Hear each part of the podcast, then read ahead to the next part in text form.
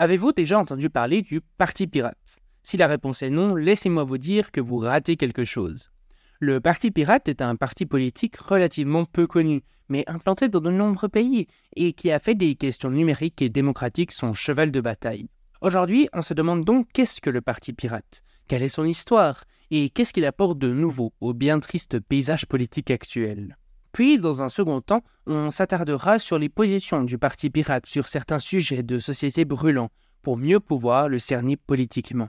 Pour faire cela, je serai accompagné de Florie Marie, diplômée de management des organisations, spécialiste dans l'analyse des processus décisionnels et présidente du Parti pirate international.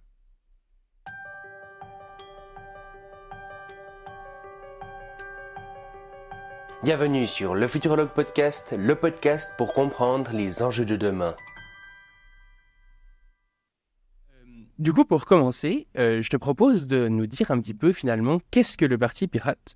Peut-être un petit peu euh, son histoire, pourquoi est-ce qu'il s'appelle comme ça Est-ce que c'est grand Est-ce qu'il est dans plein de pays? N'hésite pas à nous faire une présentation. Alors, le Parti pirate euh, français, le Parti pirate international, le Parti pirate européen, en fait, c'est une organisation à la base euh, politique qui euh, nous vient de Suède, qui a été créée en Suède en 2006 par les fondateurs de The Pirate Bay, qui était un site de téléchargement de, culture, donc de musique, de films en ligne, et qui a très vite été interdit par les, les autorités locales. Et les personnes qui avaient créé ce site ont été qualifiées de pirates. Et donc, ils se sont dit, bah, comme euh, on est des pirates, on va créer le parti pirate. Euh, et euh, ils se sont organisés en partie d'abord en Suède, et puis en plus, après, ça a essaimé un peu partout en Europe. Donc on a eu le parti pirate allemand, le parti pirate islandais et le parti pirate français qui s'est créé en 2010. et puis il y a tout un tas d'autres partis pirates qui se sont créés un peu partout dans le monde, en fait, et pas seulement en Europe. Euh, donc, euh, on a eu plusieurs élus euh, européens d'abord, au niveau du Parti pirate suédois. On a eu Amelia Andersdotter. Et puis, on a eu aussi des élus allemands. Et maintenant, on a des élus allemands et tchèques. Donc, on a des élus européens de deux pays différents pour le moment. Et puis, on a des députés aussi dans un certain nombre de pays, notamment en Islande et en, au Luxembourg.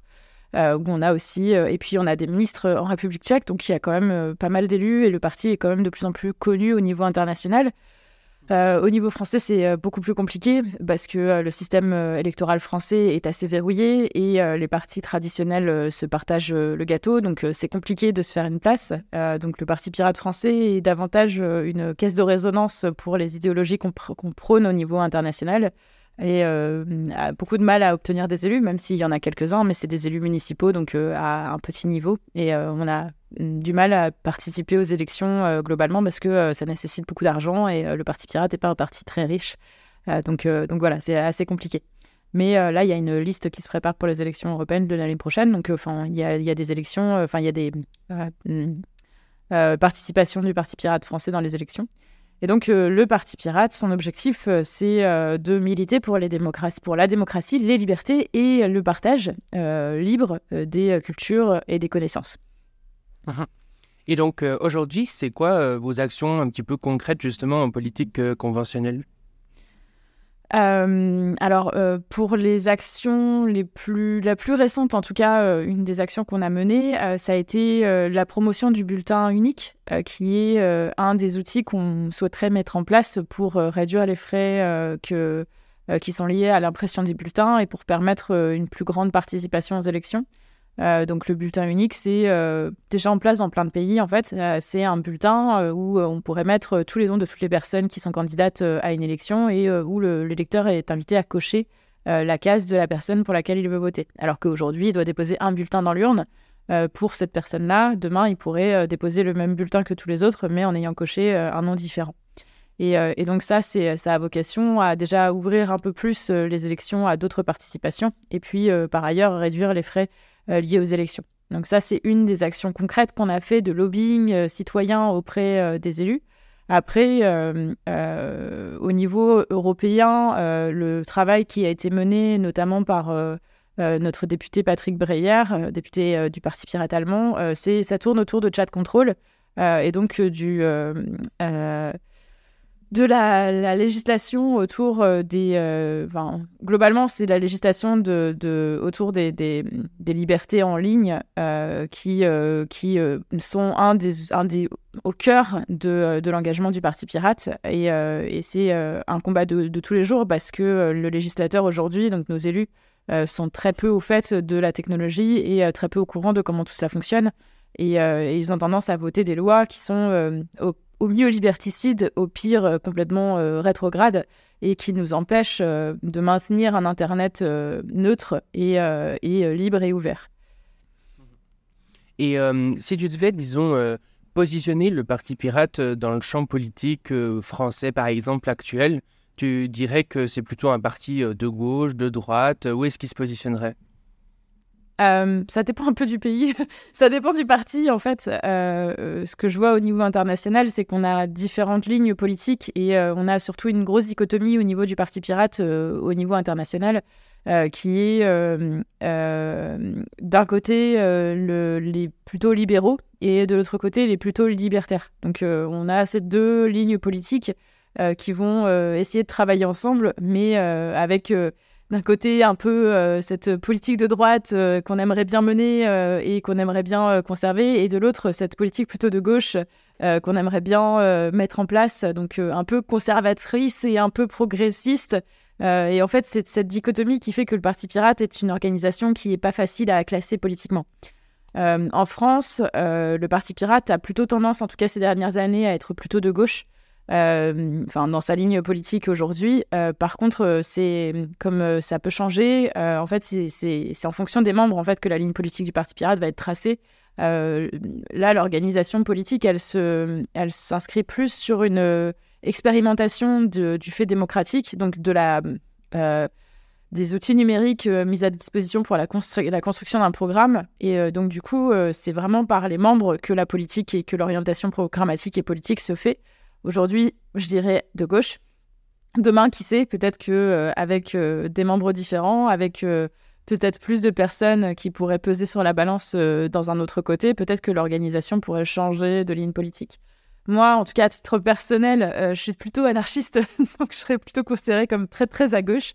mais je sais qu'au Parti Pirate, il y a des personnes qui se disent pas du tout de gauche et qui revendiquent plutôt une appartenance pas à la droite, mais plutôt centriste. Donc c'est difficile de classifier le Parti pirate dans une orientation politique spécifique. Euh, après, euh, effectivement, sur les questions euh, sociales ou sociétales, là, on va s'inscrire clairement et, pleinement à gauche. Il y a, si on peut aujourd'hui parler de gauche, parce que c'est un peu la, difficulté qu'on a en fait pour s'inscrire dans un, dans un échiquier politique français ou international, c'est qu'aujourd'hui, la gauche, c'est pas vraiment la gauche qu'on aimerait bien avoir. Euh, la gauche qui euh, aujourd'hui se revendique de gauche, elle est plutôt de droite pour certaines personnes et, euh, elle est plutôt très conservatrice. En fait, on m'avait dit une fois, la différence entre la droite et la gauche, c'est que la droite c'est des conservateurs et la gauche c'est progressiste.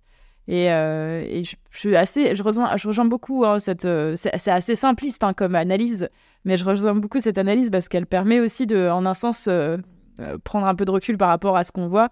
Et quand on voit une gauche qui va avoir certaines position du genre euh, pro euh, service militaire ou pro euh, uniforme ou pour limiter certaines libertés au, titre de, de la pratique religieuse ou de certaines croyances ou certaines volontés.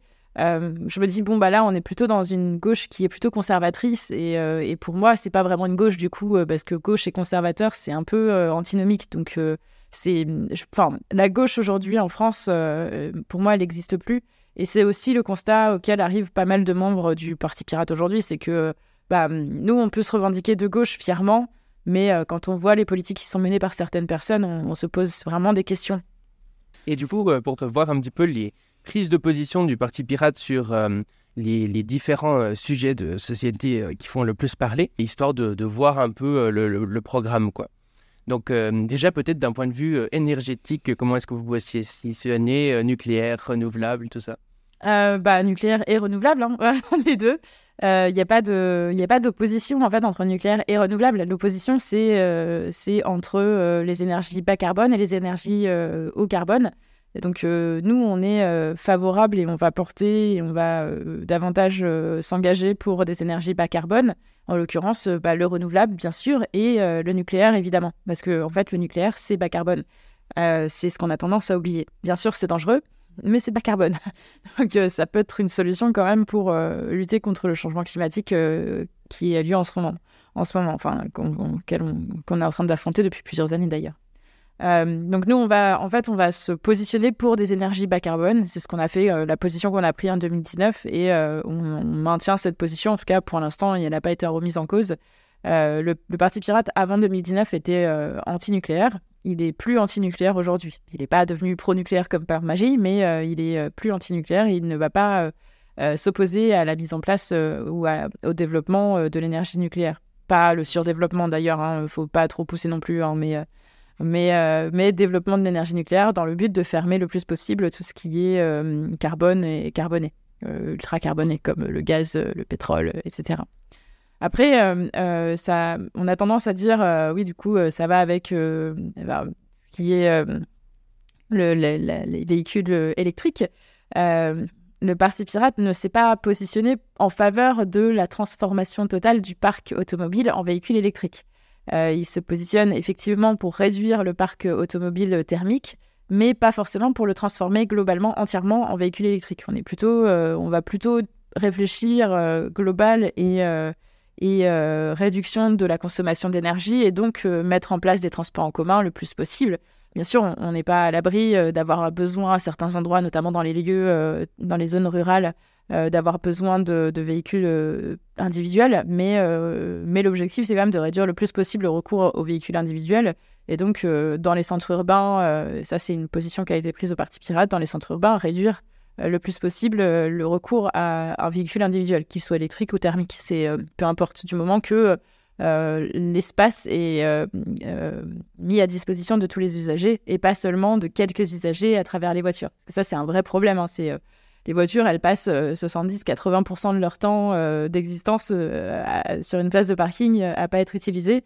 ça, c'est vraiment pas possible. On peut pas continuer comme ça. C'est hyper individualiste et on peut vraiment pas. On doit sortir de, cette, de ce paradigme-là du tout automobile, mais ça doit se faire intelligemment en accompagnant les gens et avec la mise en place de transports en commun efficaces. Mmh. Donc la politique que vous vous, vous défendez sur les transports en commun, c'est une politique qu'on pourrait dire de sobriété. Euh, aujourd'hui, en écologie euh, politique, il y a euh, un peu le paradigme de la décroissance qui revient de plus en plus. comment est-ce que vous vous positionnez là-dessus? Est-ce que vous êtes plutôt décroissant, plutôt contre la décroissance? On n'est ni pour ni contre. Enfin, c'est un peu compliqué de dire on est pour la décroissance ou contre la décroissance. On va juste, ça va être quelque chose qu'on va déduire du programme qu'on va porter. Euh, effectivement, en certains points, on va être pour une forme de décroissance. C'est-à-dire que oui, euh, nous, euh, notre volonté, c'est vraiment de, sortir de, du chacun pour soi et de, de travailler, de réfléchir à comment est-ce qu'on peut mieux vivre ensemble, surtout avec les différentes urgences auxquelles on doit faire face.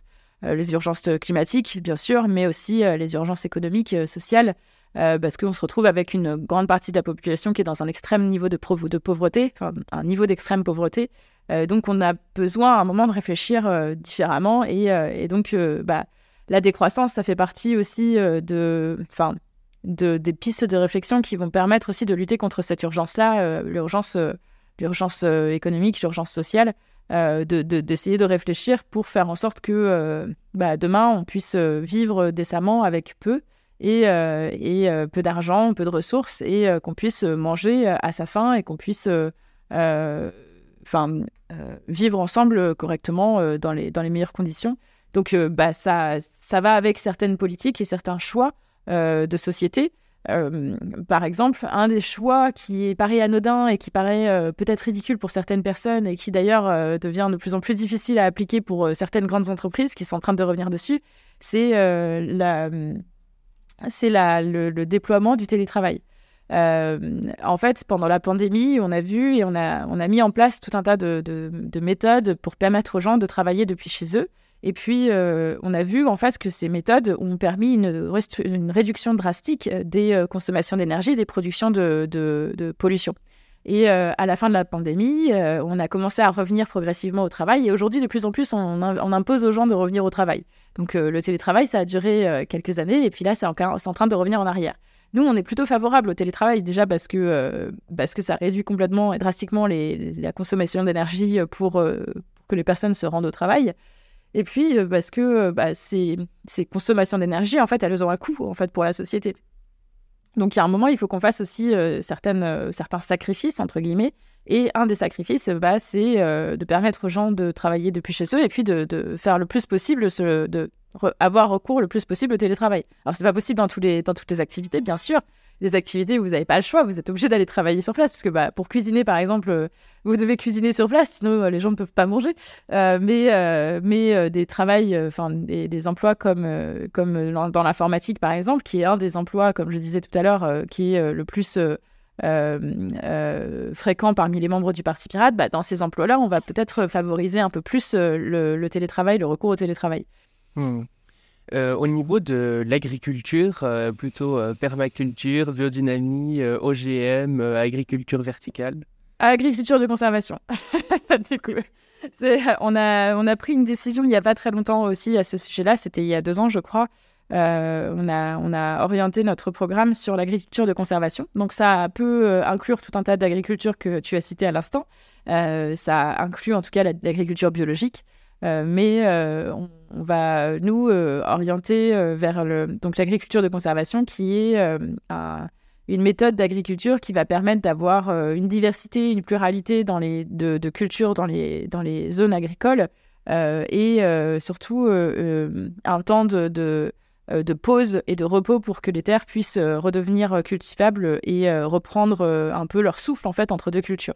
Et donc, euh, l'agriculture de conservation, c'est euh, ça. Enfin, je ne vais pas aller trop loin sur le sujet parce que c'est pas un sujet que je maîtrise très bien, mais euh, ça repose sur plusieurs piliers qui impliquent du coup une protection des sols, une protection de la nature et du vivant, et un recours moindre, même s'il existant toujours, mais un recours moindre à tout ce qui est pesticides, insecticides, etc. Parce que l'objectif, c'est quand même un moment de faire en sorte d'utiliser la nature pour, euh, pour lutter contre les, les éventuels euh, euh, problèmes qu'on pourrait rencontrer dans, la, dans l'agriculture. Après, il y a un autre sujet sur lequel on milite depuis très longtemps et depuis plus longtemps que l'agriculture de conservation, c'est le rétablissement de l'autorisation des OGM. parce que, en fait, nous, on, on, va militer contre la brevetabilité du vivant, entre guillemets.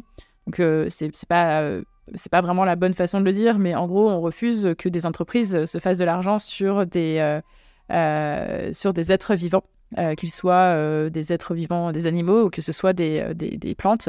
Et donc, on estime que Monsanto, Bayer, etc., ne devraient pas en fait avoir, se, se, faire énormément d'argent comme ça sur le dos de, de l'agriculture et des agriculteurs. Donc, on ne milite pas contre les OGM parce qu'on estime que les OGM c'est important qu'on continue la recherche et qu'on poursuive la recherche pour justement lutter contre les famines ou contre la faim dans le monde mais euh, on va militer contre les grandes entreprises qui en font euh, de l'argent, qui se font de l'argent dessus. En fait, c'est c'est le centre de l'engagement du Parti Pirate, c'est le cœur de l'engagement du Parti Pirate que de militer pour le partage des connaissances. Donc euh, les OGM, pour nous, c'est une connaissance. On doit la partager, on ne doit pas s'enrichir dessus, en fait. Et c'est ça qui fait le cœur de l'engagement pirate, de l'engagement militant, en tout cas, de, de ce qu'on porte nous aujourd'hui. Au niveau euh, de la cause animale, du bien-être animal, euh, peut-être même de l'antispécisme, est-ce que vous avez des propositions? Euh, on a eu plusieurs échanges sur le sujet. Je ne me souviens plus si ça avait donné lieu à des propositions de programme. Le programme du Parti Pirate, c'est 300 pages, donc j'avoue mm. que je ne connais pas forcément les 300 pages. on avait accepté, on avait adopté les propositions en 2017. On avait adopté les propositions qui avaient été faites par l'Association des véganes de France. Euh, sur la protection animale et sur euh, le non-recours euh, aux ressources animales dans la nourriture ou dans la conception de, certains objets du, quotidien, ou en tout, cas, en tout cas sur la réduction de ces, de tous ces recours-là. Je, crois que ces propositions sont toujours aujourd'hui au programme du Parti Pirate. Après, ça mériterait sans doute d'y revenir et d'y retravailler.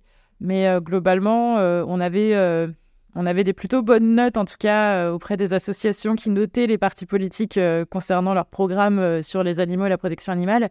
on a été longtemps sur, le, podium en première place, voire deuxième place parfois après le parti animaliste.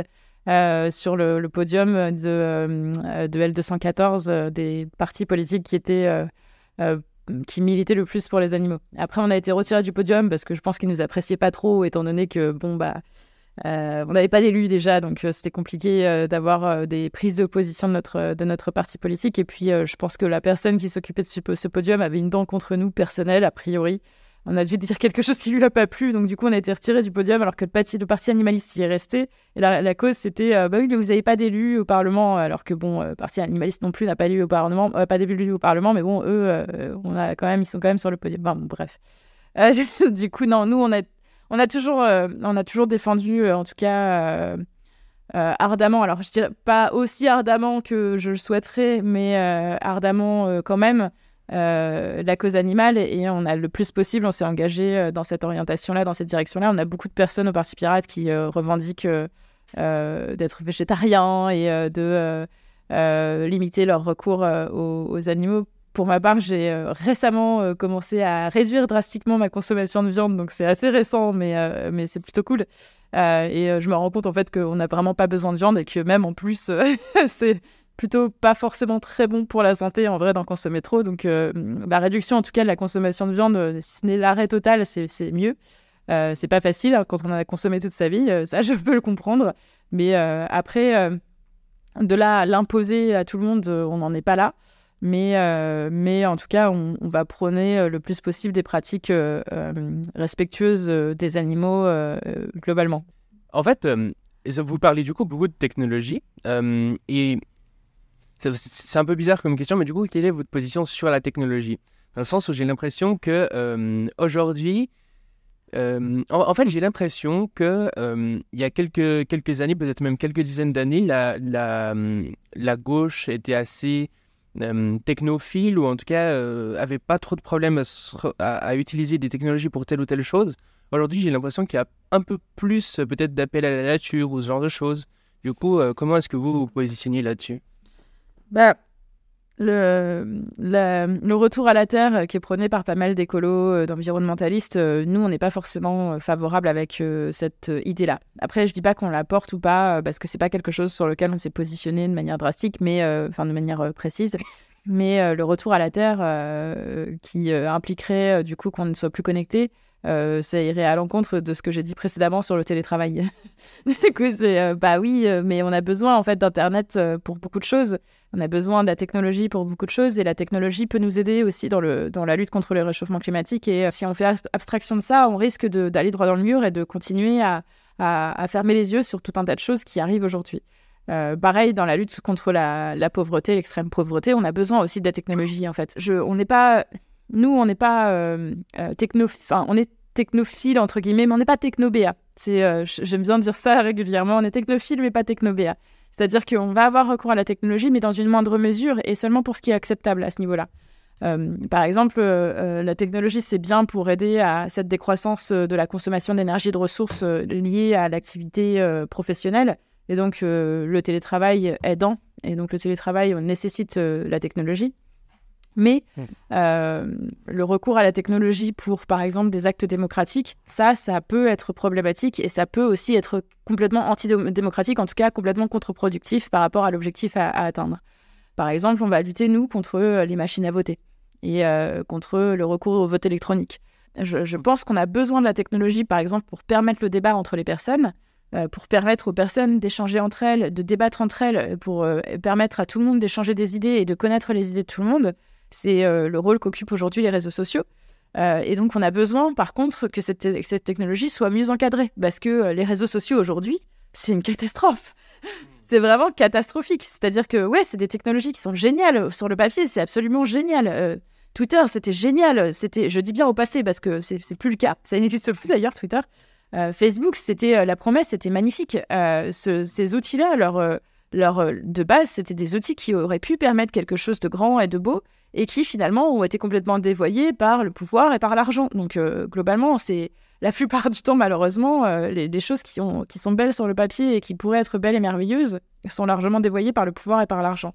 la technologie va suivre, elle suit exactement la même direction. C'est qu'elle est complètement, elle pourrait être merveilleuse dans bien des domaines, elle pourrait être utile et tout, mais elle est systématiquement dévoyée par le pouvoir et l'argent. Et c'est terrible parce que bah, sociétalement, on a besoin d'avoir plus de euh, solidarité, on a besoin d'être, de vivre ensemble et on n'a pas euh, besoin d'avoir des personnes qui vont euh, être individualistes et s'octroyer complètement toute forme de technologie et toute forme de recours à celle-ci dans, tous les cadres en fait. Donc c'est un film avec Matt Damon, je me souviens, Elysium, voilà. Elysium est un film très intéressant sur le sujet de la technologie, justement, et du, de, ce dévoiement-là qu'on a, a euh, sous les yeux, où on se dit, mais ça pourrait être utile à tout le monde, et puis ça coûte rien, quoi. Enfin. Et puis, euh, ils vivent avec, ils ont énormément d'argent d'un côté, et puis de l'autre, ils, ils sont énormément pauvres. Ils meurent euh, de tout un tas de maladies qu'on croyait disparues, et puis de l'autre côté, en fait, ils n'ont pas besoin de tout cet argent, ils, ont, ils pourraient très bien partager. Et, euh, euh, et, ce film-là, il est, parlant. Alors, c'est pas, euh, pas un film extrêmement bien fait, je dis pas le contraire, le scénario est assez téléphoné et tout. Mais en soi, l'histoire, au fond, est-ce qu'elle raconte, est-ce qu'ils ont voulu raconter dans ce film, c'est quelque chose, c'est notre quotidien. En fait, c'est souvent le cas dans les films, hein, bien sûr, mais c'est notre quotidien et c'est ce qu'on voit aujourd'hui. C'est à quel point est-ce que la technologie peut être mal utilisée et, malheureusement, en, en, dépit de ce dont on aurait besoin, en vrai, pour des personnes qui devraient euh, pouvoir en bénéficier plus que d'autres. Je trouve particulièrement intéressant votre position sur euh, la technologie parce que hum, j'ai l'impression qu'aujourd'hui, il y a beaucoup une, confusion, en gros, entre les technologies elles-mêmes et puis, à quelque part, la politique dans laquelle elles se déploient, justement. Aujourd'hui, bah, c'est euh, deux grandes organisations qui souvent vont contre l'intérêt commun, qui mettent en avant ces technologies et disent que ça serait cool de les utiliser, etc. Hum, et donc, il y a beaucoup de gens, je pense, qui peuvent avoir un sentiment de rejet direct à ça. Ah ben, euh, euh, Monsanto fait la promotion des OGM, il faut être contre les OGM. Ah euh, ben, Facebook fait la promotion du métaverse. Ah ben, du coup, tu vois. Donc, il peut y avoir un peu cet aspect-là, je pense, où en fait, on fait une confusion entre la technologie elle-même et puis finalement, bah, tout ce contexte politique qui peut ben, dévoyer à quelque part des bonnes utilisations qui pourraient être faites de ces mêmes technologies. Et j'ai l'impression que Aujourd'hui, justement, beaucoup de, partis de gauche, principalement, rentrent un peu là-dedans. Euh, et je trouve ça assez dommage. Euh. Ouais. ouais, mais ça, c'est le, c'est le drame de notre époque, euh, cette faculté de systématiquement s'opposer à tout sous prétexte que c'est mal et qu'on ne peut pas avoir, on peut pas avoir juste. c'est pas, le monde n'est pas tout noir ou tout blanc, il y a forcément des niveaux de gris. Il n'y a pas très longtemps, le Parti Pirate avait pris position, enfin pas pris position, mais on avait écrit un article sur la 5G, c'était il y a 2-3 ans, euh, sur la 5G, on disait qu'il fallait élever le débat. En fait, on avait, euh, on estimait que euh, c'était soit tout noir, soit tout blanc. Et je pense que depuis cet article, ça a vraiment un peu, ça a calmé un peu le jeu de tout le monde. Et tout le monde s'est un peu calmé sur la, sur la question de la 5G. Et on a tous baissé d'un ton un peu parce qu'on avait vraiment des gens qui étaient à fond contre et des gens qui étaient à fond pour. Et puis, il n'y avait pas vraiment de juste milieu en se disant, bah oui, c'est bien, mais faut pas non plus en abuser, quoi. Et nous, on avait, on avait posé ça en fait dans le débat. On avait dit, bah voilà, en fait, oui, c'est bien, mais ne euh, faut pas non plus en abuser. Euh, la 5G, en fait, c'est ce que je t'avais dit moi après euh, dans, un, dans une publication, je sais plus sur quel réseau, j'avais dit la 5G, bah, c'est comme un couteau. C'est un couteau, ça peut très bien être super utile pour faire à manger, pour faire tout un tas de choses. On peut aussi s'en servir pour tuer des gens. Mais après, voilà, on peut s'en servir pour blesser des gens, pour, pour se défendre aussi, mais pour attaquer aussi. Donc, il y a, un outil, donc la 5G, c'est un outil. Un outil, ça peut très bien être utilisé pour faire des choses euh, tout à fait euh, pertinentes et très utiles pour la société, mais ça peut aussi être utilisé euh, à des fins complètement criminelles et pas du tout acceptables. Donc il faut faire la part des choses et, et cette façon de systématiquement s'opposer complètement à quelque chose sous prétexte que ça vient de Monsanto, de Bayer, de machin, bah non, c'est pas c'est pas c'est pas une bonne façon, je trouve, de faire de la politique. Euh, du coup, euh, juste au niveau de la 5G, euh, donc toi, tu, dirais que si on fait un peu la balance bénéfice-risque, finalement, c'est quand même une bonne idée de la mettre en place Ou, enfin, disons sur l'aspect peut-être santé, etc., d'un point de vue scientifique, voilà, il n'y a, pas grand, grand chose qui tient, ça, ça paraît pas hyper dangereux pour, pour la santé des, des humains. Euh, mais disons d'un point de vue peut-être environnemental, ça va consommer plus d'énergie. Ça va peut-être nous permettre de gagner de l'énergie avec d'autres optimisations derrière. Qu'est-ce que tu penses de tout ça? Bah, pour la santé, c'est marrant que tu dises pour la santé, euh, ça va pas faire tant de mal que ça. En fait, moi, j'aurais plutôt tendance à dire, euh, bah, pour la santé, c'est même primordial d'utiliser la 5G parce que, en vrai, la, 5G va permettre euh, d'avoir des meilleures connexions pour les personnes qui ont des problèmes de santé et donc d'avoir un meilleur Elle, permet déjà, parce qu'elle est déjà mise en place, mais d'avoir un meilleur recours à la communication pour des personnes qui, par exemple, seraient dans des situations de manque, de déficit de certaines choses, d'insuline ou de, crise cardiaque ou ce genre de choses. Et donc la 5G, en fait, elle va permettre des communications plus rapides et plus efficaces entre les personnes, entre les populations. Donc c'est pas, et puis aussi euh, les objets connectés. Donc on parle des objets connectés. Les objets connectés, c'est pas, pas les montres connectées. Ça c'est un objet, ça c'est un gadget. C'est pas, pas un bon objet en fait. Euh, il y a certains objets connectés, notamment des objets liés à la santé des personnes. Euh, c'est des objets qui peuvent être connectés et le fait de pouvoir les connecter via la 5G, en fait, va pouvoir aussi permettre de bah, maintenir des personnes en bonne santé plus longtemps. Donc en fait, au niveau de la santé, il n'y a a pas de danger de la 5G au niveau de la santé le danger, il va, il va résider à la façon dont on va l'utiliser. Effectivement, euh, souvent, donc les personnes qui s'opposent à la 5G, elles vont parler de l'effet rebond.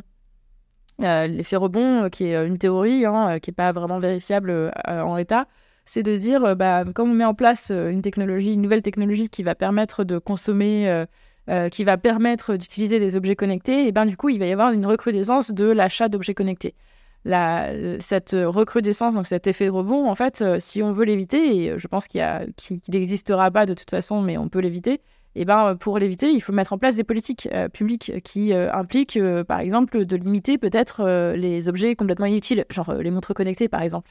Il y a des personnes qui, qui peuvent en avoir besoin, je ne dis pas le contraire, mais ça ne devrait pas être quelque chose que tout le monde a. Et de toute façon, on a de plus en plus l'habitude de vivre sans montre parce que bah, on a un téléphone. Euh, du coup, maintenant, euh, peut-être on a moins besoin d'une montre, peut-être on a moins l'habitude d'avoir une montre. Je suis pas sûre que ça marche très bien ces objets-là. Après, peut-être que je me trompe et euh, tant pis, je me suis trompée. Mais mais pareil, les frigos connectés, ça n'a aucun sens d'avoir un frigo connecté chez soi quand on est un privé, une personne privée.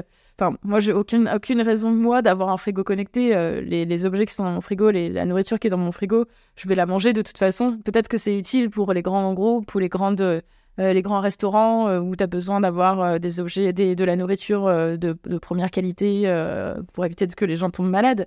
Mais, mais c'est pas quelque chose de, absolument primordial. Donc, peut-être que faire attention justement à ces objets connectés et faire en sorte que les objets connectés soient utiles, vraiment utiles et pas des gadgets, déjà ça c'est une première chose et ça ça passe aussi par des politiques publiques.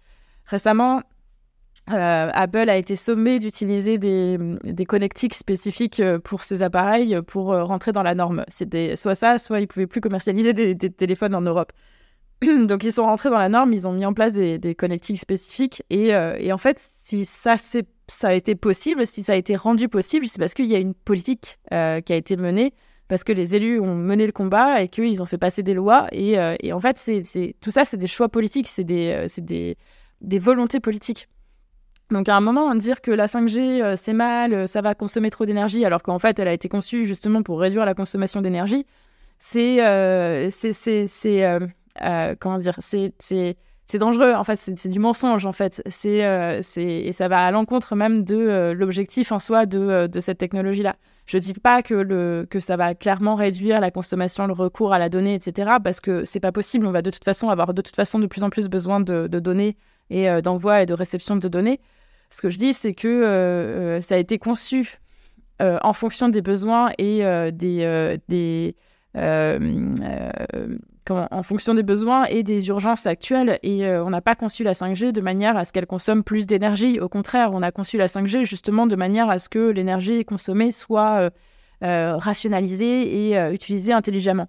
Donc, euh, et puis euh, la 6G, c'est sans doute exactement le, les mêmes objectifs, parce que derrière, il y a des politiques qui se mettent en place et que euh, ces politiques nécessitent justement une réduction du recours à l'énergie. Donc, donc voilà. De, de, plus en plus, là, on voit émerger, même pour le grand public et tout ça, le sujet de l'intelligence artificielle.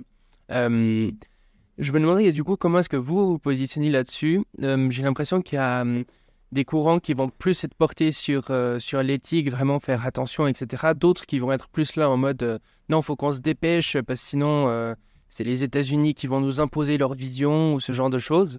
comment est-ce que vous vous positionnez peut-être sur, sur ce débat-là? Et puis aussi, peut-être, on entend de plus en plus qu'il pourrait y avoir des, risques existentiels qui pourraient mener à la fin de l'humanité presque à, cause des, des IA générales. Est-ce que c'est un risque que vous prenez au sérieux ou pas particulièrement? Bah, on a écrit, euh, ce dernier article qu'on a écrit euh, au Parti Pirate, c'était euh, en, février dernier, enfin en tout cas aujourd'hui, au moment où on enregistre ce podcast, c'était en février dernier, c'était à propos de, de l'intelligence artificielle. Et donc le, le, principe de cet article, c'était un peu de prendre un certain recul par rapport aux intelligences artificielles et de se dire, bah, est-ce que elles peuvent nous aider? Est-ce qu'elles euh, peuvent rentrer euh, dans la société? Est-ce qu'on peut euh, les utiliser intelligemment? Est-ce qu'on doit en avoir peur? Et la, réponse qu'on a apportée, nous, alors on n'a pas pris position, tout comme on n'avait pas pris position sur la 5G non plus, hein, on n'a pas pris position sur les intelligences, les intelligences artificielles parce qu'on estime que c'est des outils et que c'est difficile de prendre position sur des outils. On ne va pas prendre position sur un marteau, on ne va pas prendre position sur un couteau. C'est compliqué de prendre position sur un outil et puis on n'est pas non plus, on n'est pas obligé de prendre position sur tout, tout le temps en fait. Il y a des sujets sur lesquels on n'a pas vraiment besoin de prendre position. Euh, ce qu'il faut, c'est juste euh, réfléchir intelligemment à comment est-ce qu'on va les utiliser et euh, comment est-ce qu'on va légiférer autour de ces outils. Donc l'intelligence artificielle, c'est un outil en fait. C'est c'est quelque chose qui existe de toute façon. On va pas pouvoir interdire les intelligences artificielles parce que bah, c'est comme ça que le monde évolue. C'est le progrès. et lutter contre le progrès, c'est juste, c'est pas une bonne idée en soi de lutter contre le progrès. Des moments peut-être il faut faire attention au progrès pour des questions morales, mais mais ça reste pour des questions morales finalement. Et euh, la morale, euh, bah, c'est euh, en fonction de la façon dont on a été éduqué. Donc, la morale que nous, on pourrait avoir, c'est pas forcément la morale que tout le monde a. je lisais un article il y a pas très longtemps sur. c'est, je fais une parenthèse, mais c'est une parenthèse qui est vraiment importante pour comprendre ce que je vais dire après. c'était il y a pas très longtemps, je disais un truc sur les, populations autochtones en Amazonie qui, qui donc, c'est pas, c'est pas drôle, hein, mais c'est un fait. Euh, qui tue les enfants qui ont des handicaps. Euh, et donc, euh, c'est quelque chose de réel, c'est-à-dire que dans ces populations-là, on part du principe qu'un enfant handicapé ne devrait pas vivre parce que bah, il va, il va nécessiter, enfin, il va forcément mourir à un moment, il va nécessiter des ressources qui ne sont pas forcément, comment dire, qui pourraient être utilisées pour des enfants qui, qui doivent vivre. Et donc, il y, a une, histoire de survie aussi derrière de toute une population, parce que bah, du coup, le village doit survivre aussi. Euh, et, en fait, là, il y a une bataille euh, juridique. Donc, moi, je suis complètement opposée à cette façon de voir les choses. Hein, on est d'accord. Je veux pas tuer les enfants handicapés ou quoi. Au contraire. Mais il y a une bataille juridique qui a lieu en ce moment au Brésil euh, pour savoir est-ce que on laisse au, nom de au nom de la croyance, au nom de la, préservation des populations autochtones, est-ce qu'on laisse ces populations tuer les enfants ou est-ce qu'au contraire, on va essayer de sauver les enfants parce que bah, le progrès fait qu'on peut vivre avec des handicaps et qu'il n'y a pas de raison de tuer des enfants parce qu'ils sont handicapés. C'est même pas normal en fait. Mais il y a un vrai combat, il y a une vraie discussion en ce moment qui a lieu au Brésil par rapport à ça parce que bah, on se, on se, on estime que, euh, enfin, il y, a une partie de la population qui estime, bah non, il faut protéger les populations autochtones et, euh, la culture locale, et au nom des traditions, eh bien, il faut euh, vivre, enfin, il faut les autoriser à tuer des enfants. C'est très grave en fait, c'est très très grave. Mais dit comme ça, depuis notre monde à nous, où on va clairement jamais, étant donné ce qu'on a vécu pendant la, deuxième guerre mondiale, on n'ira pas tuer des enfants handicapés. Surtout non, on va arrêter ce genre de conneries. quand on, quand on, nous, quand on parle depuis notre position à nous. Euh, de ça, on se dit mais c'est complètement insensé qu'il y ait des personnes qui estiment qu'au nom de la tradition, on puisse laisser des enfants mourir. En fait, c'est le progrès. Le progrès fait qu'aujourd'hui, euh, bah, les enfants handicapés, on est capable de les soigner, on est capable de vivre avec des handicaps, euh, que il n'y a pas de, c'est pas, c'est pas, c'est pas mal en fait d'avoir un handicap et que au contraire, c'est, c'est, c'est, il faut être en capacité de, de, de une société doit permettre aux personnes qui ont des handicaps de vivre pleinement à l'intérieur de cette société. La 5G peut permettre ça, en fait. La technologie peut permettre ça. Elle peut aider aussi à ces personnes handicapées de trouver euh, des, moyens de euh, s'intégrer, euh, enfin s'intégrer, de pas s'intégrer parce qu'elles sont intégrées, c'est pas pas la question, mais juste de vivre mieux leur handicap et, et de peut-être passer outre ou de temps d'un instant l'oublier. Et, et, en fait, cette technologie-là, on en a besoin. Donc que ce soit la 5G, que ce soit l'intelligence artificielle qui permet aussi, l'intelligence artificielle permet beaucoup de choses aussi en matière de santé, euh, que ce soit euh, euh, même, enfin, moi, je, on s'est vu à la conférence sur le transhumanisme. c'est, on est, on est en plein dedans en fait. c'est exactement ça. C'est, on est vraiment dans ce sujet-là. Et, et cette question-là de progrès, est-ce qu'on est capable de d'intégrer de, de, complètement le progrès dans notre société? les OGM, c'est pareil. En fait, on est dans le même, les organismes génétiquement modifiés, c'est le, progrès en fait. En France, on interdit les OGM, on interdit la recherche sur les OGM. Euh, ça n'a pas de sens en fait d'interdire la recherche sur les OGM. C'est complètement euh, insensé parce que bah, il y aura forcément d'autres pays où les personnes euh, françaises qui veulent faire des recherches dessus iront et font des recherches et on se retrouve avec des personnes qui obtiennent des prix Nobel. Il y a une française qui a obtenu un prix Nobel pour le, le ciseau génétique là. Euh, euh, elle n'a pas fait ses recherches en France, hein, parce que c'était interdit en France de faire ces recherches-là. Donc euh, on se retrouve vraiment avec des situations qui sont complètement hallucinantes. On va dire, bah non, c'est interdit en France de faire ça.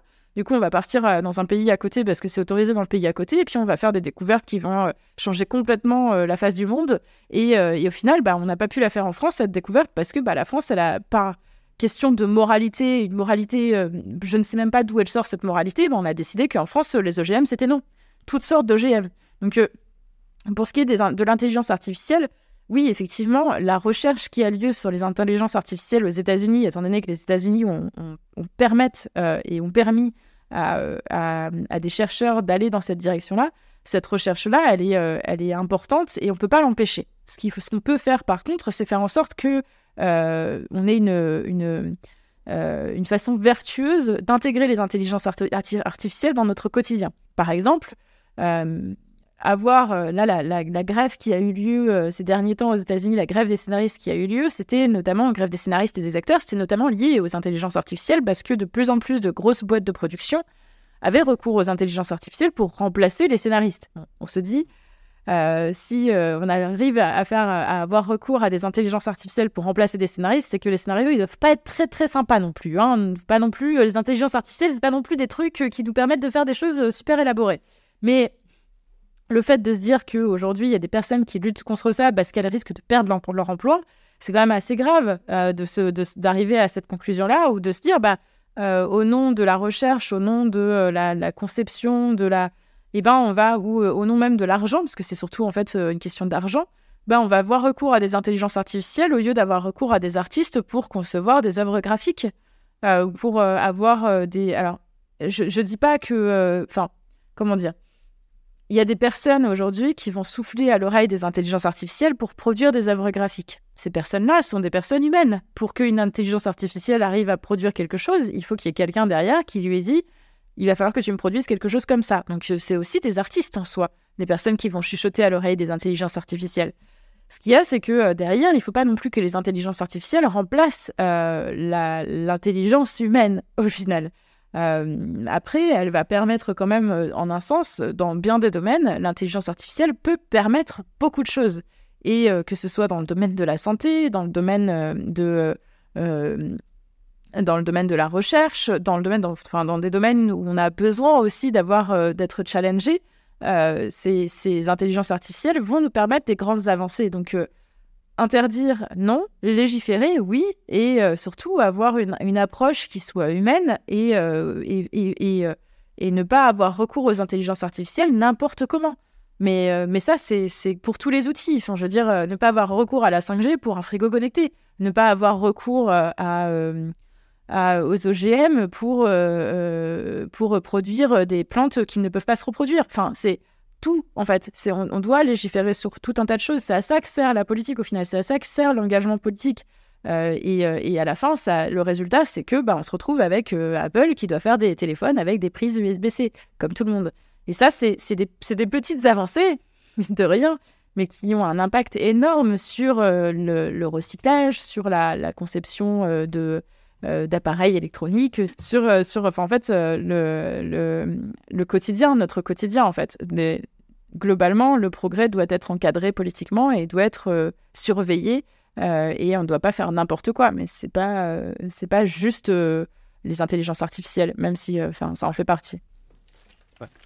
Et du coup, tu parlais du, du, transhumanisme. Tu étais notamment du coup intervenu dans, dans Transvision, qui était un colloque international sur le transhumanisme, pour parler un peu du rapport entre transhumanisme et politique. Ce Qu'est-ce que tu penses de tout ça? Est-ce que vous êtes plutôt anti-transhumaniste, pro-transhumaniste? Euh, Quelle est votre position là-dessus? Bah, pareil euh, que pour tous les sujets, c'est difficile d'être anti ou pro. je veux dire, on n'est pas euh, transhumaniste euh, BA, mais en fait, c'est souvent que je dis ça, c'est pour ça que ça me fait marrer. En fait, à chaque fois qu'on me pose la question, bah, par exemple, pour l'Europe, bah, on n'est pas euro-BA. pour la technologie, on n'est pas techno-BA. pour le transhumanisme, c'est pareil. On va avoir une approche, nous, qui va être, avoir une réflexion sur est-ce que c'est bien dans certains cas? Est-ce qu'on en a besoin? Est-ce que est-ce que ça peut nous aider? Est-ce que, euh, est-ce que, enfin, ce que j'avais dit pendant cette conférence, et je pense que c'était quelque chose qui avait un peu marqué les esprits, mais euh, c'était que au final aujourd'hui, on était tous euh, déjà très proches du transhumanisme parce que on est tous aujourd'hui, on se balade tous avec un téléphone. En fait, on a tous un téléphone dans la main, on a tous une prothèse, j'ai envie de dire, à notre disposition. Et on va faire beaucoup moins travailler notre mémoire parce que ce téléphone en question ou où nos ordinateurs sont des moyens d'accéder à la connaissance beaucoup plus rapides et beaucoup plus efficaces euh, que notre mémoire qui va nous mettre, qui va nous jouer des tours parfois et qui va pas forcément nous ramener l'information ou qui a pas forcément déjà l'information. Donc, euh, on va de plus en plus aujourd'hui, en étant simplement connecté euh, avec des outils quels qu'ils soient, un téléphone, une montre. même si bon les montres je suis pas forcément favorable mais une tablette un ordinateur en fait on est tous on est tous ultra connectés et ça en soi c'est une forme de transhumanisme donc être contre le transhumanisme, ce serait contre-productif. Je veux pas dire, euh, bah non, moi je suis contre le transhumanisme alors que j'ai un téléphone euh, en permanence dans la main, quoi. C'est, non, au contraire, moi je suis plutôt favorable à, euh, à ce qu'on aille dans cette direction-là, même si j'ai pas forcément envie moi d'avoir, enfin, d'altérer l'intégrité de mon corps et donc de me mettre des puces dans le corps ou quoi. Et, et en plus, ce qui pourrait en plus avoir une atteinte sur ma liberté personnelle et sur ma mes données personnelles et euh, sur ma vie privée. Parce que euh, finalement, être connecté à ce niveau-là, même avec un téléphone que j'ai en permanence dans la main, je sais que euh, je peux avoir une atteinte à la vie privée parce que parce qu'on peut savoir en piratant mes données où est-ce que je suis allée la semaine dernière, où est-ce que je suis allée ce matin, comment j'ai passé mon week-end, qu'est-ce que j'ai fait, combien de pages j'ai marché, combien de kilomètres j'ai parcouru pendant tout le mois dernier. Enfin, tout ça, c'est des choses qu'on peut aujourd'hui déduire ou qu'on peut constater euh, ou qu'on peut trouver dans mes données personnelles. Et, euh, ça, en fait, c'est à la disposition aujourd'hui de Google. Google sait, en fait, combien de kilomètres j'ai parcouru. Google sait que je suis allé au Portugal le mois dernier. Google sait que je suis allé à Lyon le mois dernier. Et du coup, Google sait, est au courant de mes moindres faits et gestes. Et, euh, et il le fait gratuitement. Il me donne ce compte-rendu gratuitement. Mais je sais que derrière, il s'en sert, en fait, de ces données-là. Bref. Donc, pour, tout ça pour dire que oui, le transhumanisme en soi, oui, c'est une un progrès, je pense, qui est acceptable et souhaitable et, euh, bon pour l'humanité globalement. Et oui, de toute façon, je pense qu'on est déjà dedans. Enfin, je pense qu'on a déjà atteint un certain niveau euh, de transhumanisme pour tout le monde à part pour les personnes qui vivent reclus euh, dans le fin fond, euh, alors je vais dire de la Creuse, mais euh, j'ai rien contre la Creuse, hein, j'y ai vécu, mais, dans le fin fond du fin fond de la Creuse. mais parce qu'il y a des zones blanches en plus en Creuse, hein, c'est trop bien. Il y a des endroits où on ne peut pas avoir Internet en Creuse. Hein. Il y en a en Normandie aussi d'ailleurs. c'est là d'où je viens. En Normandie, il y a des endroits vraiment où on n'a pas Internet. On est en train jusqu'à à Cherbourg. Il y a des endroits vraiment où on ne capte rien, c'est juste infernal. Mais, euh, mais donc, euh, voilà, c'est, aujourd'hui, de plus en plus, on est ultra connecté. Ne serait-ce que d'avoir Internet, c'est une forme de transhumanisme. Et euh, je, pense que c'est pas souhaitable de s'opposer complètement à ça, à n'importe quel titre, en fait, au titre de la morale, au titre de la, la, du, progrès ou du conservatisme, etc. Donc, voilà. Ok. Et. donc quelque chose que vous, que vous défendez beaucoup, c'est tout le paradigme autour de l'open source. Euh, je me pose des questions déjà par rapport à ça. Si tu pourrais nous, présenter un peu ça, genre des applications concrètes pour des gens qui ne comprendraient pas forcément les enjeux qu'il y a là autour. Et aussi, du coup, moi j'ai une question plus spécifique. C'est au niveau des, des trucs un petit peu open source qui pourraient potentiellement être dangereux. Je pense notamment euh, tout ce qui sort maintenant avec euh, les chatbots et les IA. Est-ce que toi, ça te semble une bonne idée, par exemple, que ces, ces IA puissent être open source? Dans le sens où euh, c'est des IA qui pourraient poser, par exemple, beaucoup de, dangers. Et euh, donc, est-ce que c'est est -ce c'est bien? Est-ce que finalement, par exemple, on aimerait que la recette de la bombe atomique soit open source? Pas nécessairement. Donc, est-ce qu'on aimerait que des, des, des, chatbots comme ça qui pourraient enclencher beaucoup de désinformation, ce genre de choses, euh, le soient aussi? Qu'est-ce que tu penses de, de l'open source? Alors oui, effectivement, nous, c'est même dans le code du Parti Pirate, c'est les pirates sont dans le code du Parti pirate français, un code que j'aimerais bien que, qu'il soit adopté au niveau international un jour. les pirates sont favorables à, la culture libre et au logiciel libre. Donc après, logiciel libre, c'est pas forcément open source, mais c'est, ça se rejoint beaucoup. Euh, notre objectif, effectivement, c'est euh, d'avoir le plus possible accès aux connaissances et euh, à la culture. Les connaissances, ça implique aussi, effectivement, la recette de la bombe atomique, bien sûr. Ça fait partie des connaissances de l'humanité. après, ce qui compte, c'est qu'on n'ait pas à notre disposition la possibilité de le faire. Donc, je pense qu'on n'a pas tous de l'uranium sous la main. donc c'est compliqué aujourd'hui de concevoir une bombe atomique, ne serait-ce que parce qu'on n'a pas la possibilité d'avoir tous les matériaux nécessaires pour ça. Euh, et, puis après, il y a la surveillance aussi. je veux dire, je sais pas si. Je sais pas si tu connais cette série euh, vraiment exceptionnelle euh, qui s'appelle Young Sheldon. je, ah oui, c'est très très drôle. Voilà, et à un moment, il dit, il raconte qu'il s'est fait arrêter par la, par la, enfin, il s'est pas fait arrêter, mais il a une descente de flics chez lui parce que il a essayé de concevoir une bombe atomique quand il avait 7 ans, je crois, un truc comme ça. Donc euh, il y a quand même un moment, enfin on n'est pas, euh, enfin c'est à partir du moment où on va chercher à obtenir de l'uranium d'une manière ou d'une autre, euh, on va être surveillé. Et, et, et, ça, en soi, j'ai envie de dire, c'est c'est bien d'avoir notre vie privée, de maintenir notre vie privée, mais c'est vrai que avoir cette possibilité aussi de surveiller la population et de l'empêcher de faire n'importe quoi, bah, c'est quand même aussi bien en un sens. C'est très difficile de dire ça quand on est membre du parti pirate, mais euh, mais euh, bah, ça fait partie des sujets euh, qui sont, des, sujets qui sont un peu tendancieux et en même temps, bah, il faut y réfléchir, quoi. Maintenant, oui, pour nous, tout ce qui est l'open source, c'est quelque chose qui est pour nous hyper important parce que ça permet, en un sens aussi, d'éviter que des personnes s'enrichissent sur le dos de la santé ou sur le dos de l'environnement ou sur ou euh, que, euh, que des euh, technologies qui pourraient sauver l'humanité soient privatisées et soient prises en charge par des sociétés capitalistes dont le seul objectif est de faire du profit. Et là, je pense beaucoup à, à tout ce qui va être médicaments globalement, tout ce qui est euh, médicaments devrait être accessible à tout le monde et, n'importe qui devrait être en capacité de produire euh, des médicaments pour euh, soi ou pour les autres sans avoir à payer très cher pour pouvoir s'en procurer. Parce que bah, les médicaments, c'est quand même, c'est quand même ce qui va nous aider à survivre globalement. Il y a la nourriture, bien sûr, mais il y a aussi les médicaments. Et, euh, et, euh, et c'est pas normal qu'aujourd'hui des sociétés, des grands groupes, euh, notamment Bayer, se fassent énormément d'argent sur la médecine en fait, sur les médicaments. Que des grands groupes chimiques aujourd'hui utilisent ça pour pour amasser énormément d'argent et, sur le dos de, la santé de, chacun d'entre nous. donc oui, je pense que c'est important et, le Parti Pirate milite pour justement le partage des connaissances à travers des outils comme euh, bah, Wikipédia qui en fait partie, bien sûr, euh, mais aussi, euh, alors je me souviens plus le nom de ce site qui est accessible à tout le monde pour la recherche, là j'ai complètement oublié le nom, qui a été créé par une jeune femme, Alexandra, je sais plus, elle, elle est Bakian. je connais la créatrice, mais c'est en fait c'est un site sur lequel les chercheurs vont mettre à disposition des autres chercheurs ou de toute une population leurs recherches en fait. Ouais, c'est ça, ça merci. J'ai du mal avec tes noms. Désolée. Donc, ouais, c'est ça euh, le, nom du site. Et ouais, ce site-là, c'est un, c'est un, c'est, pour nous, c'est une des, une des choses euh, hyper euh, intéressantes, hyper utiles qui a été mise en place et déployée. Et pourtant, c'est pas, c'est pas suffisamment soutenu par les, par les gouvernements. c'est pas suffisamment soutenu par les États, c'est dommage parce que ça pourrait être vraiment un, un, bon moyen de, de libéraliser le plus possible toutes les connaissances en matière de euh, recherche de sciences. Après, euh, voilà, il faut entendre aussi qu'il y a des gens qui ont besoin de se faire de l'argent, mais euh, à un moment, enfin, le Parti pirate milite aussi pour un revenu de base, donc en soi, euh, ça va avec euh, l'absence ou la suppression euh, de brevets en fait.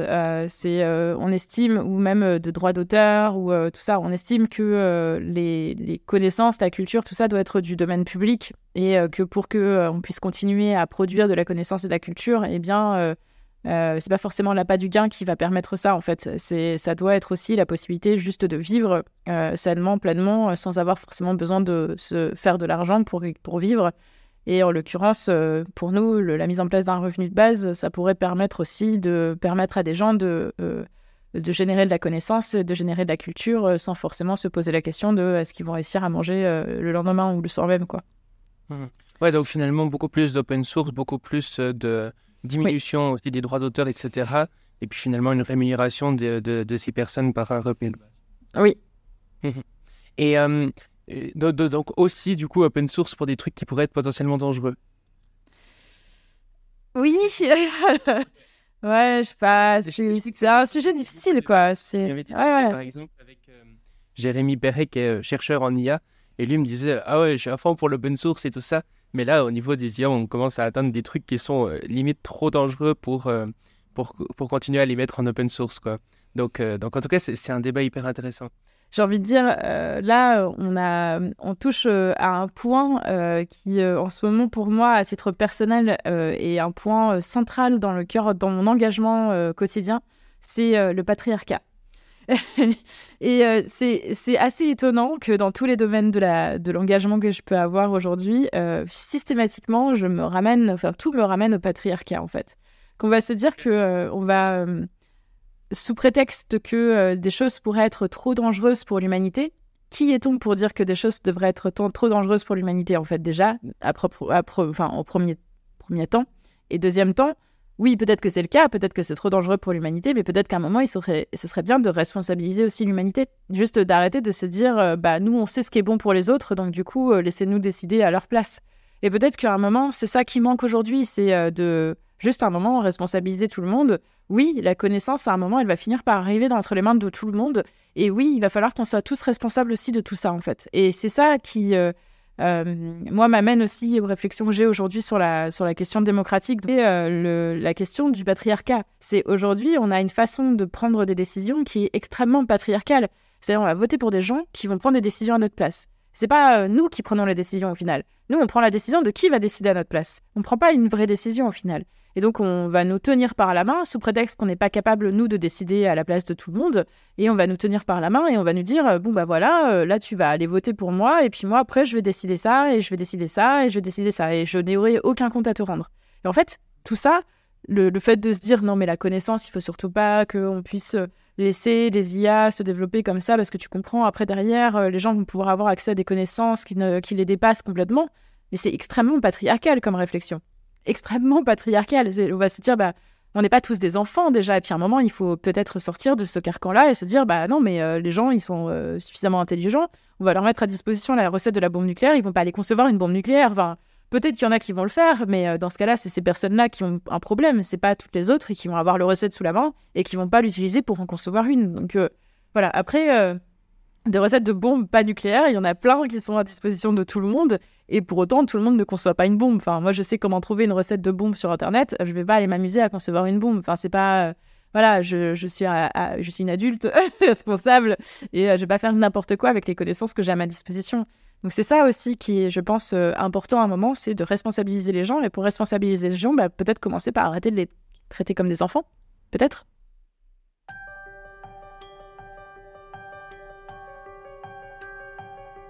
Merci d'avoir écouté le Futurologue Podcast, le podcast pour comprendre les enjeux de demain.